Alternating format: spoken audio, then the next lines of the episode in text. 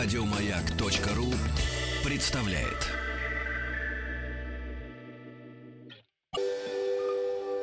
Москва слезам поверит. С Анеттой Орловой. Доброго вечера. А, и сегодня мы снова встречаемся с вами в студии «Радио Маяк». Я, Анетта Орлова в студии, и мы постараемся, сделаем все возможное, чтобы этот час прошел максимально эффективно и попытаюсь я ответить на очень большое количество смс, очень большое количество писем, которые приходят. И если будут звонки, то тоже постараюсь э, все свои знания, умения э, применить для того, чтобы все-таки как можно больше полезного э, наши слушатели вы взяли для себя за это время. Итак, очень много писем и э, первое письмо, которое прям, с которого очень хочется начать, это смс, которая пришла из э, Костромской области. А, помогите, прошу вас. Стала жить с девушкой, ей 32, а мне 29. Она два раза была замужем. Двое деток у нее, прекрасных деток. Мы живем 7 месяцев, и вначале я испытывал к ней влюбленность. Но с течением времени она перерастала все в более глубокое и глубокое чувство. Я полюбил ее. Но вместе с этим чувством ко мне пришла ревность. Ревность в первую очередь к ее прошлому. И со временем, к сожалению, эта ревность становится все сильнее и сильнее. Я не могу э, с ней общаться, я не могу э, сближаться с ней в интимном аспекте. И мне кажется, это связано с тем, что она меня потрясающе устраивает именно в этом аспекте. И меня от этого еще больше разрывает. Я пытался уйти, но ее истерики и моя любовь держат меня. Она стоит на коленях, умоляет, чтобы я остался. Я ее очень люблю, но я не могу быть рядом. Меня абсолютно поглощает ревность. Помогите нам. А, вы знаете, Алексей, а, понятие ревности это вообще очень сложное такое понятие, а чувство еще более сложное. Ревность э, возникает чаще всего тогда, когда мы как-то внутренне, сами того не понимая, ощущаем себя хуже, чем партнер. Как будто бы мы недооцениваем себя, как будто бы мы э, убеждены, что в этих отношениях э, мы случайно, что по тем или иным причинам все-таки мы недостойны этих отношений. Это очень часто бывает такой главной такой причиной ревности. Второй момент – ревность может быть связана с собственным таким инстинктом, когда мы считаем, что, опять же, пункт первый не отменяется, когда мы считаем, что нам очень сильно повезло, а возможно мы недостойны, у нас возникает огромное желание а, присвоить все это, присвоить человека. И тогда, чем сильнее это желание присвоить, а присвоить другого вряд ли возможно. И даже если мы а, будем делать все, что от нас зависит, рано или поздно это сближение, это поглощение приведет к разрыву, к раздражению. Поэтому а, это очень такой тупиковый путь. И вот очень хочется присвоить, а вроде бы как не получается. И тогда все, что касается, все, что этот человек э, имеет, все, что связано с этим человеком, но не касается вас, начинает жутко раздражать. Хочется, чтобы вся его жизнь была полностью а, подчинена вам и вашим интересам.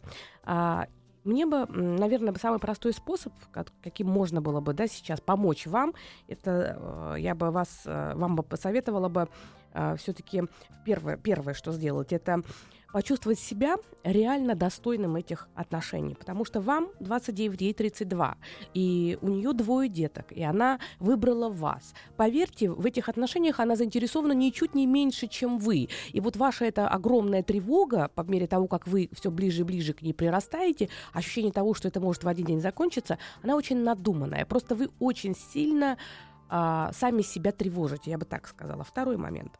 А вам имеет смысл задумываться, почему вы так, э, скажем так, недооцениваете самого себя. Почему вы настолько сильно фокусируетесь на другом человеке, на партнере, и при этом, может быть, упускаете что-то, что касается именно вас. И в первую очередь поменяйте свой фокус. Не надо все свои силы, все свои эмоции, все свои переживания абсолютно как бы вкладывать именно в этот контекст. Контекст отношений только с этой женщиной. У вас есть работа, у вас есть какие-то планы, у вас есть дела, у вас есть родственники. Подумайте о том, что ваше пространство вашей жизни не может быть сфокусировано только в этом узком аспекте, потому что тогда вы начинаете очень много в это вкладывать, и вы начинаете переживать и тревожиться. Третий момент. Если вы хотите снизить уровень ревности, можно попытаться заменить это чувство.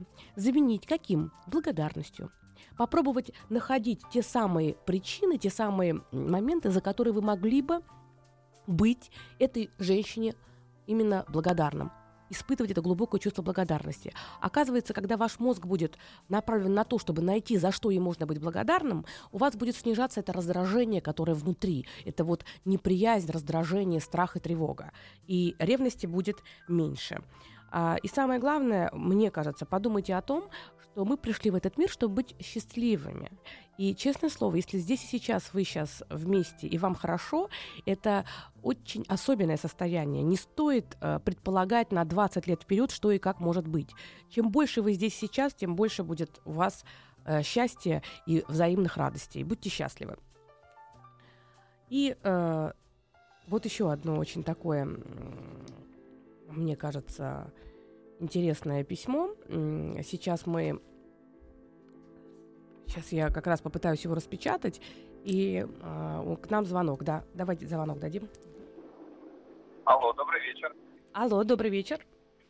Добрый вечер. Меня зовут Никита, мне 26 лет. Э, я из Москвы, и у меня такая ситуация. Э, в прошлом году я развелся, так. прожил недолго в браке. А, ну, как бы пережил вот этот момент расставания, еще будучи в отношениях. То есть, когда я пытался уходить от жены, я уже, ну, как сказать, не переживал. Вот. Сразу же после развода, ну, даже, ну да, сразу после того, как э, мы разъехались, у меня завязались следующие отношения с девушкой, у которой был мужчина. И три раза она уходила от него, а уходила, не знаю, ну, уходила и уходила. Мы, я почувствовал к ней определенную, ну, не симпатию, даже, наверное, больше, чем просто симпатия. А, и кажется, когда она уходила, мне становилось скучно, что ли, или она мне надоедала, и э, наши отношения, собственно говоря, заканчивались. И так без нее как бы грустно, с ней не очень весело. Вот, и я подумал, что, наверное, не мой человек, ну, как бы переживал, да, вот уже под, после последнего расставания.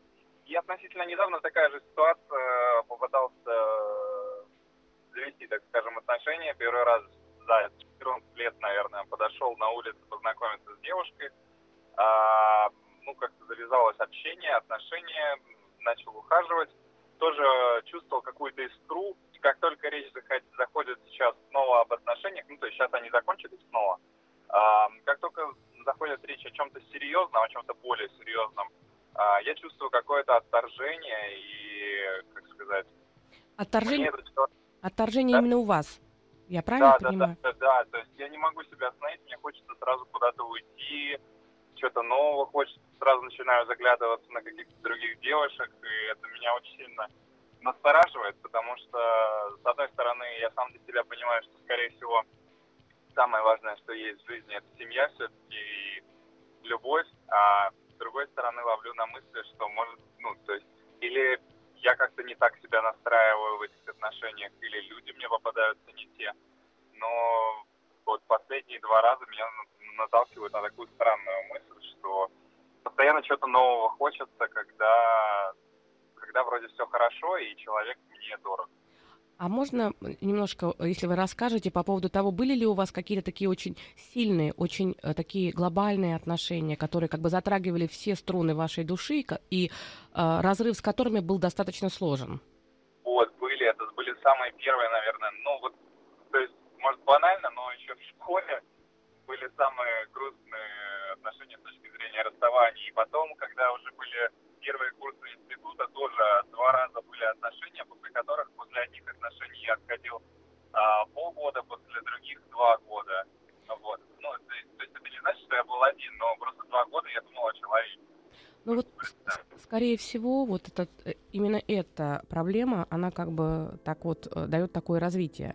Вы, по всей видимости, достаточно тяжело переживаете расставание, и вот эти фазы расставания, особенно фазы переживания, грусти, депрессии, они у вас растянуты во времени.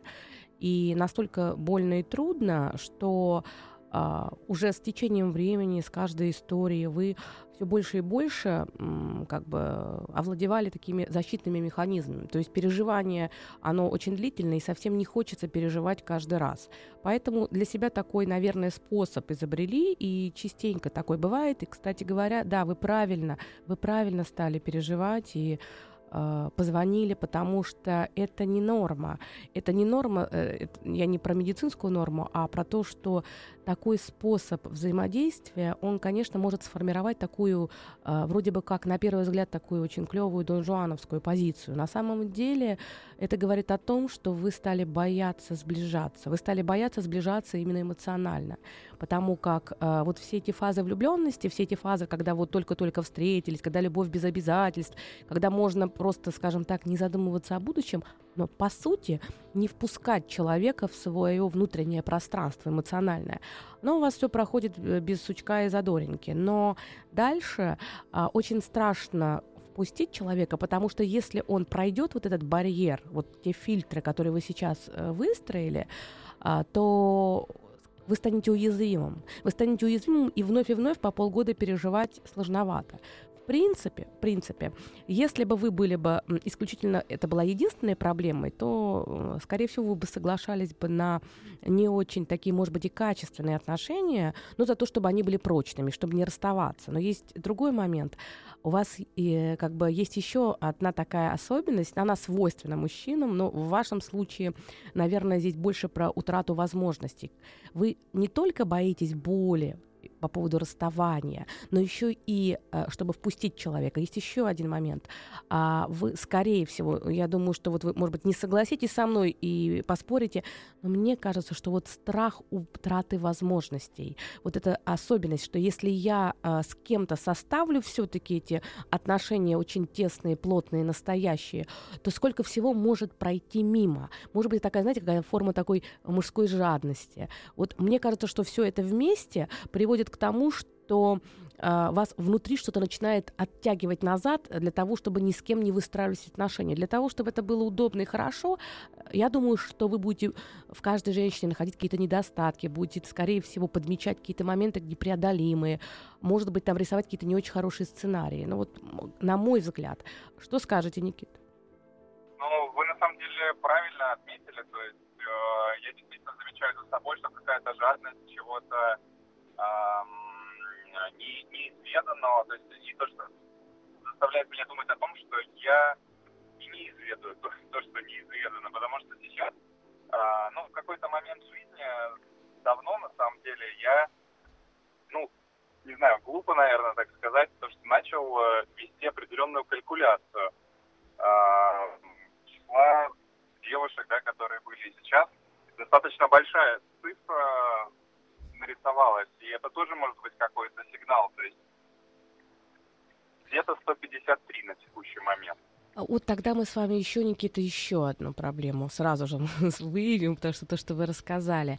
А здесь что-то про самооценку что-то про самооценку мужскую, то есть как бы количественный подход, тем более, что вы вот помните, количественный подход, он помогает, с одной стороны, повысить самооценку, потому что, ну вот, все девушки согласны, все девушки хотят, и у меня такой большой опыт, и все остальное. А с другой стороны, такой подход количественный, а не качественный, он приводит к тому, что что-то утрачивается. То есть вы сами того не понимая, за этим количеством, по всей видимости, утрачиваете способность видеть человека. Он у вас стоит в порядке порядковом номере, Никита, 153 или 154. А ведь в отношениях самое главное – это увидеть другого, увидеть его особенность. А для этого нужно сконцентрироваться, для этого нужно хотеть это, увидеть. А по всей видимости, все-таки математическая статистика вам не позволяет а, увидеть что-то особенное в тех э, людях, которые вам встречаются. И я думаю, что, может быть, это немножко инфантильная такая позиция, немножечко нарциссичная. Вы просто подумайте, и действительно, если пока для вас вот количественные ваши победы являются ключевыми, и вы не готовы увидеть в другом человеке действительно что-то такое, э, с чем важно быть рядом по жизни. Может быть, это и хорошо, чтобы ничью жизнь не портить. Вот, наверное, так. Пока ваше время, наверное, пока э, такой количественный подход. Но, может быть, придет момент, и вы почувствуете, что никакие сотни женщин не могут заменить того, что можно испытать, если это полноценные отношения. Вот. Будьте счастливы. Спасибо большое. Хорошо. Угу. И вам тоже. Итак, к нам э, пришло сообщение э, WhatsApp по номеру плюс 7 967 103 55 33 вы можете отправлять свои сообщения. Так, меня зовут Александр, мне 27 лет, ей 23. Я начала роман с девушкой, но тогда она была в отношениях уже 5 лет. Со временем этот роман перерос во что-то большее. И спустя несколько месяцев она больше не смогла это терпеть и во всем призналась своему парню и ушла ко мне жить. Но прожили мы недолго. Он обивал пороги моей квартиры, и спустя месяц она ушла к нему со словами «Он мне в первую очередь друг, и я не могу выкинуть его из головы, но люблю я только тебя. Я не прошу тебя ждать меня, но если ты дождешься, я буду рада». И, собрав вещи, уехала.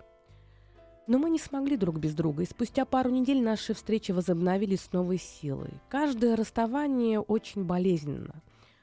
Она говорила, что не спит с ним, и когда он дома, она все время уходит. Но при этом она не съезжает от него. Я не понимаю, почему она объясняет, что ждет, пока он сам все поймет и сам прогонит ее. Но это длится уже полгода, а она все не уходит. Помогите, посоветуйте, как могу разорвать их связь и что делать в этой ситуации. А, Александр, э, ситуация действительно непростая, и мне кажется, что мне кажется, что здесь могут быть разные варианты, и как-то однозначно я не отвечу. А, первый вариант э, оптимистичный, такой оптимистичный вариант, и мне кажется, что он достаточно реален, а, что все-таки тот молодой человек очень сильно переживает. И, по всей возможно, у вашей э, девушки такая большая душа, и она э, не может вот так взять действительно и выкинуть его из головы. Может быть, этот э, человек гораздо слабее вас. И если у нее он ассоциируется с таким достаточно слабым типом личности, и при этом она э, обладает таким материнским архетипом, такое возможно, тогда ей очень трудно, и очень трудно взять и как бы вот прервать все их э, отношения, потому как он без нее страдает, и ей, она как бросается ему помогать. Это такой материнский типаж, и если тот человек как бы а, манипулирует через вот эту а, как бы жертвенную позицию, говорит, я без тебя умру, я без тебя не могу, моя жизнь без тебя ничего не значит, ты единственная на всю жизнь, я тебе все прощу. Да, это может действовать. Это может приводить к тому, что у нее внутренний голос совести начинает ее душить. И она согласна порой даже наступить на себя, на свои переживания, но для того, чтобы не переживать вот это чувство вины. Это такой оптимистичный вариант. И здесь, да, в канву абсолютно, абсолютно встраивается, что она ждет, пока он ее прогонит, она ждет, пока он э, найдет кого-то. Да, потому что если он вдруг кого-то найдет, на самом деле часто бывает так, что партнеры, э, которые находятся и в браке, э, имея на стороне отношения все-таки неким образом пытаются э, дождаться того момента, когда супруг или супруга кого-то себе найдут, и э, тогда отношения вроде бы сами себя прекратят, и не нужно будет э, брать на себя ответственность за разрыв. То есть здесь может быть такой момент, похоже. Но может быть и по-другому. Может быть, прожив с вами э, определенное количество времени, да, получается месяц, она почувствовала, что в быту, в ваших вот именно э, постоянном вашем проживании есть какие-то моменты, с которыми ей не очень удобно. Да, банальное слово удобно. Может быть, он гораздо более удобный, чем вы. Гораздо легче ей, комфортнее быть там. И тогда она может прикрываться. И это тоже возможно вот этой всей конструкции по поводу того, что ей его жалко, и он без нее пропадет, и она ждет, пока прогонит. Это может быть также мы можем рассматривать как этот э, вариант ее поведения как способ снизить ваше раздражение, снизить ваши переживания.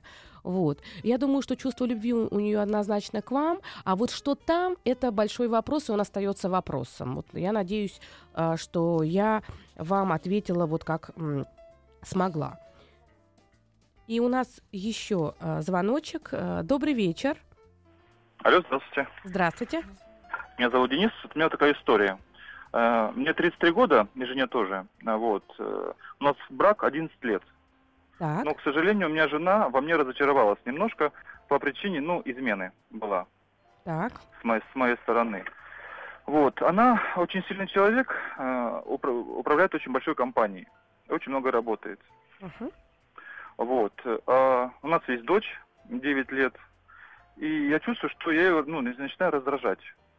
Там какие, какой-то юмор, там общение, вот. Но она не хочет меня э, как бы выгонять, да, потому что ей удобно в данной ситуации. Потому что я неплохо зарабатываю, я общаюсь с дочерью, как бы, но у наши отношения уже никакие. И у нас сейчас как раз будет разговор по поводу, что, что делать дальше. Так, э, вы знаете, на самом деле нужно будет еще информацию некую э, мне собрать, потому что не очень э, понятно, что это была за измена. А, это вот этот важный момент. И давайте попробуем продолжить после перерыва. Москва слезам поверит. С Анеттой Орловой. Добрый вечер. И мы продолжаем нашу передачу «Москва слезам поверит». И в рамках этой передачи мы стараемся принять максимальное количество смс, звонков, писем и ответить э, на самые яркие и даже э, просто э, те истории, которые м, трогают нашу душу. И, конечно, мне как психологу и как человеку очень хочется, чтобы те люди, которые а, обращаются к нам, они находили, находили ответы на те вопросы, которые есть. И я бы хотела бы продолжить разговор.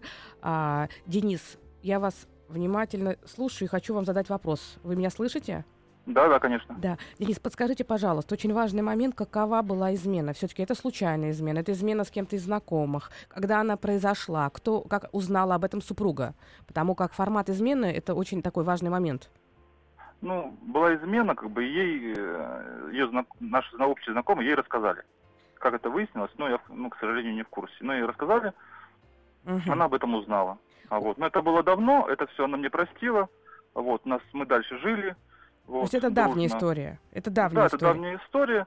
А, Вот. Но, к сожалению, наши отношения начали ухудшаться. Сколько времени назад это произошло, и сколько времени вы чувствуете динамику, что ваши отношения как бы вот по наклонной?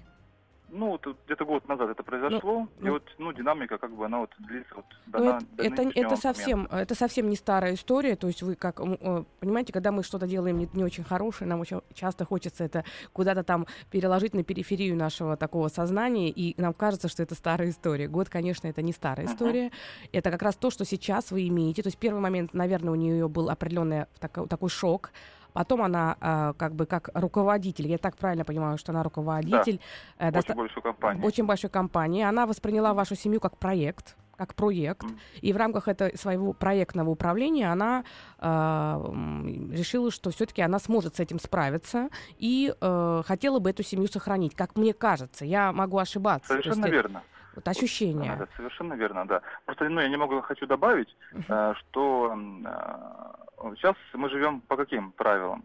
По ее правилам. То есть была сказана фраза, что я хочу оставить семью, потому что у нас хорошая семья, вот, но мы будем с тобой друзьями. То есть у нас никаких личных отношений. То есть мы живем в одной квартире, у нас есть дочь, мы дочери не показываем, что у нас Мгм. как бы все Мгм. все плохо, да, но мы как бы вот мы живем и продолжаем жить. Понятно. А, скажите, пожалуйста, э, она знает, с кем была измена? Этот человек из-за вашего общего круга? Вы уже извините за такие противные вопросы, но просто мне это важно для того, чтобы попытаться Ну, представить. да, да, да, она знает, это, знает этого человека. Это все-таки общий знакомый какой-то, Да, да? общий знакомый. знакомая. Вы знаете, да, там очень глобальная обида, и по всей видимости, по всей видимости, она а, старалась сохранить все это, ну, как бы по принципу, да, э, чтобы знаете как, э, вот именно по принципу проекта. И там очень много внутреннего такого, внутренних противоречий. А, по поводу вас трудно, сложно. А, для детей, для ребенка она хочет, чтобы, да, детско-родительский аспект сохранился, но Конечно, это не очень адекватная позиция. Вы с ней говорили о том, что вам не очень хочется так жить, что нужно как бы либо туда, либо сюда. Э, Мы, э, чем у нас семья чем хор- хороша, мы всегда разговариваем. Мы всегда обсуждаем любую проблему. Мы садимся и начинаем обсуждать. И эту проблему мы тоже обсуждали. Что Что, да, у нас есть замечательная дочь. Мгм. Вот. Но она, к сожалению, ну, говорит, да, будем жить. А что, ну, тебе, ну, она говорит, что тебе неудобно? Пожалуйста, иди, хочешь, э, найди себе любовницу, как бы, ну, мы с тобой друзья. То есть у нас, например, э, отношений уже не было там больше, чем полугода. Пожалуйста, но мы с тобой друзья. Мы с тобой общаемся, гуляем, отдыхаем с общими друзьями, но, к сожалению, у нас вот есть семья, но никаких отношений, только друзья, и все. Ну, Да, но это сохранение формы без сохранения содержания. Ну, а может быть, Да. э, да, сохранение семьи, но не сохранение брака. То есть в, ра- в рамках семьи она сохранена, в рамках брака брак уже, по сути, получается, что его нет. Скажите, пожалуйста, вот в этой ситуации все-таки вы звоните сюда, и понятно, что как бы вас эта ситуация не очень устраивает. Я правильно понимаю? Вот, совершенно верно. Как раз сегодня вечером мы должны э, уже решить, э, что делать дальше. Ваши внутренние ощущения, что бы вам хотелось ей сказать, но вам как-то вот у вас не получается это ей, допустим, донести. А, Как бы вот вы, э, что бы ва- вам было бы важно сказать, как вы считаете? А, ну, то, что я мужчина, я хочу полноценную семью. Вы Вот, ну, именно вот этого я хотел, ну, хочу и сказать, что мне нужны отношения. Мгм. Не только дружеские, как говорится, но вот полные. Вы, знаете, я думаю, что как раз ключевая фраза вами уже сейчас сказана. Я мужчина, и я хочу сказать. Вот э, мне кажется, что э, по той или иной причине, понятно, что для нее это очень большая травма, то, что было, это совершенно очевидно. Также понятно, что она привыкла руководить, и она привыкла все контролировать. И после того, как вы ее так ранили, она еще больше, э, больше как бы стала контролировать то пространство, которое как бы она считает своим. Для того, чтобы не переживать вновь боли, для того, чтобы вновь не переживать каких-то таких тревожных моментов, чтобы не подозревать вас постоянно, чтобы дома не было постоянных конфликтов, она, э, по всей видимости, э, нашла такой способ, подобрала, как бы просто вас э, немножко от себя отделить, для того, чтобы не испытывать этих нег- негативных переживаний. Но в этом отделении получилось так, что, по сути, отношения стали разваливаться. Это ее защита, это ее внутренняя защита, потому что, будучи с вами в полноценных отношениях, ваша супруга должна либо вас бесконечно ревновать, контролировать, либо там начать раздражаться постоянно, либо а, ей будет очень э, э, трудно. Поэтому мне кажется, что в этом разговоре надо сказать, мне кажется, попробовать вам действительно сказать, я мужчина, и ты мне нужна. Мне никто не нужен, кроме тебя. И я не согласен на совместное проживание. Я очень хочу полноценных отношений. И второй момент, мне кажется, вам обязательно надо произнести такую лечащую, терапевтичную фразу. Я понимаю, что я причинил тебе очень много боли. Я очень сильно виноват. Но но ты знаешь, вот э, невозможно идти вперед по жизни, а смотреть назад. Можно удариться. Поэтому давай мы решим с тобой. Если мы все-таки смотрим вперед, то давай будем идти туда вместе. Вместе, э, и потому что ты для меня особенная. Попробуйте достучаться до ее эмоционального такого внутреннего мира, потому что вы ей дорогой человек. Она так замкнулась для того, чтобы просто выжить. Хорошо? Да, спасибо. Если большое. получится, пожалуйста, напишите нам, ладненько. Или, Да, вкон- или. ВКонтакте мне напишите, там, Инстаграм где-то. Ладно, все, Мгм. удачи вам. Хорошо. Ага. Так, у нас еще один звоночек. А, Слушаю вас. Добрый вечер. Добрый вечер, Анетта. Добрый Добрый, вечер, Рустам. Добрый вечер, мы вас слушаем. Хотел бы в первую очередь поздравить вашу радиостанцию с 50-летием. Ой, спасибо Пожелать большое. вам процветания и всего самого лучшего и светлого, что есть в этой жизни. Спасибо большое. Инетта, у меня, извините, пожалуйста, крик души. Э, Я вот не знаю, как мне быть. Мне 30 лет. В 22 года я встретил женщину. А, Я и сейчас а, это понимаю, что эта женщина всей моей жизни, всей моей мечты. Я о ней мечтал. я спал и видел, как бы встретить именно такую женщину. В 22 года я ее встретил, 8 лет прожили вместе, ей на тот момент было 30, сейчас ей почти 40, 39, мне 30. Прожили 8 лет, э, детей нет совместных, от ее брака есть двое детей, я их люблю как своих. Вот. Э, на протяжении всего этого времени жили, ну, я не скажу, как прям душа в душу, а как а, чужие люди. То есть она абсолютно неподъемная, она какая-то, вот как, не знаю, про таких людей говорят, а, их никуда не вытащить, их никуда не позвать, их никуда не пригласить. Они вот как прижились в своем жилище, так они и живут. Он никогда мне не говорила «я тебя люблю», в адекватном состоянии. Ну, вы понимаете, про что я сейчас. Да, да. Вот, только лишь при алкоголе были какие-то такие, ну, подобные слова. Видя, что я люблю ее детей, я в них вообще души не чаю. И вот прожили почти восемь с половиной лет. Э, она меня прогнала. Недавно это было. Я ушел, ничего не сказав. Прошло четыре месяца. Я знаю, что она мне в эти четыре месяца не изменяла. Я тем более даже оговариваться об этом не буду. И прошло четыре месяца, она мне две недели назад написала, Жень, вернись назад, я не смыслю жизни без тебя, я уже, ну, она так написала, я уже не молода, мне нужен именно такой, как ты, дети по тебе соскучились, ну, я не знаю, что делать. Чувства уже немножко не те. Э, у меня начался, пока мы не общались, нервный тик уже и на лице, и судороги начали хватать, э, потому что я очень сильно переживал разрыв. Инет, пожалуйста, посоветуй, как мне дальше быть. Если я вернусь, а если она вдруг снова прогонит меня, и ну, это выше моего мужского достоинства. Я все-таки мужчина. Я не позволю никогда, чтобы женщина диктовала мною. Я вас понимаю. Если я вернусь снова, э, это все будет через месяц, через два, через год, через полтора. Ну, как бы Рустам и Несса, пожалуйста, посоветуйте мне, как дальше быть. Вы знаете, Жень, мне кажется, что душа-то просится вернуться. Да, Инесс, я очень хочу вернуться, я очень хочу чувствовать ее, я хочу, чтобы она была моей, я очень, мне очень импонирует, когда мы идем по улице, и все оглядываются на нее, таксисты, прохожие, она очень красивая, ну, вот... она очень состоятельная, я ниже ее достатка, да, я признаю честно. Вы знаете, вот, э, Женя, просто спокойненько, свободненько, э, с радостью возвращайтесь и э, полноценно у вас пройдет и тик, и судороги, и все у вас будет хорошо. Просто, наверное, стоит задать вопрос ей по поводу рождения общего ребенка, потому что, конечно, вам нужно продолжение. Вот. И если она побыла без вас, почувствовала, что вы для нее действительно дороги, на многие вещи она посмотрит по-другому. Лицом к лицу лица не увидать. Поэтому мне кажется, что имеет смысл а, не думать о каких-то стереотипах, а просто а, пойти на поводу своего сердца. Это, наверное, самое верное. Москва слезам поверит. С Анеттой Орловой. Доброго вечера. И мы продолжаем нашу передачу «Москва слезам поверит» и продолжаем отвечать на сообщения, смс и звонки. И сейчас у нас есть звонок. Добрый вечер. Добрый вечер. Добрый вечер. А, здравствуйте, Анетта. Меня зовут Анна, мне 26 лет. Здравствуйте, здравствуйте. Так, я вас внимательно а, слушаю.